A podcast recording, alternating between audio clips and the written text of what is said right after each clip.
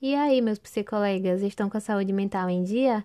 No episódio de hoje iremos falar sobre a psicologia. Vamos ouvir sobre o seu conceito, seus campos de atuação e seu marco histórico.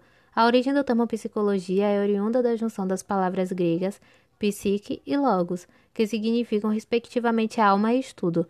A psicologia trata-se da ciência responsável pelo estudo da mente e comportamento humano, estudando corpo e mente interligadamente, e suas interações com o ambiente físico e social com o objetivo de diagnosticar, compreender, explicar e orientar a mudança.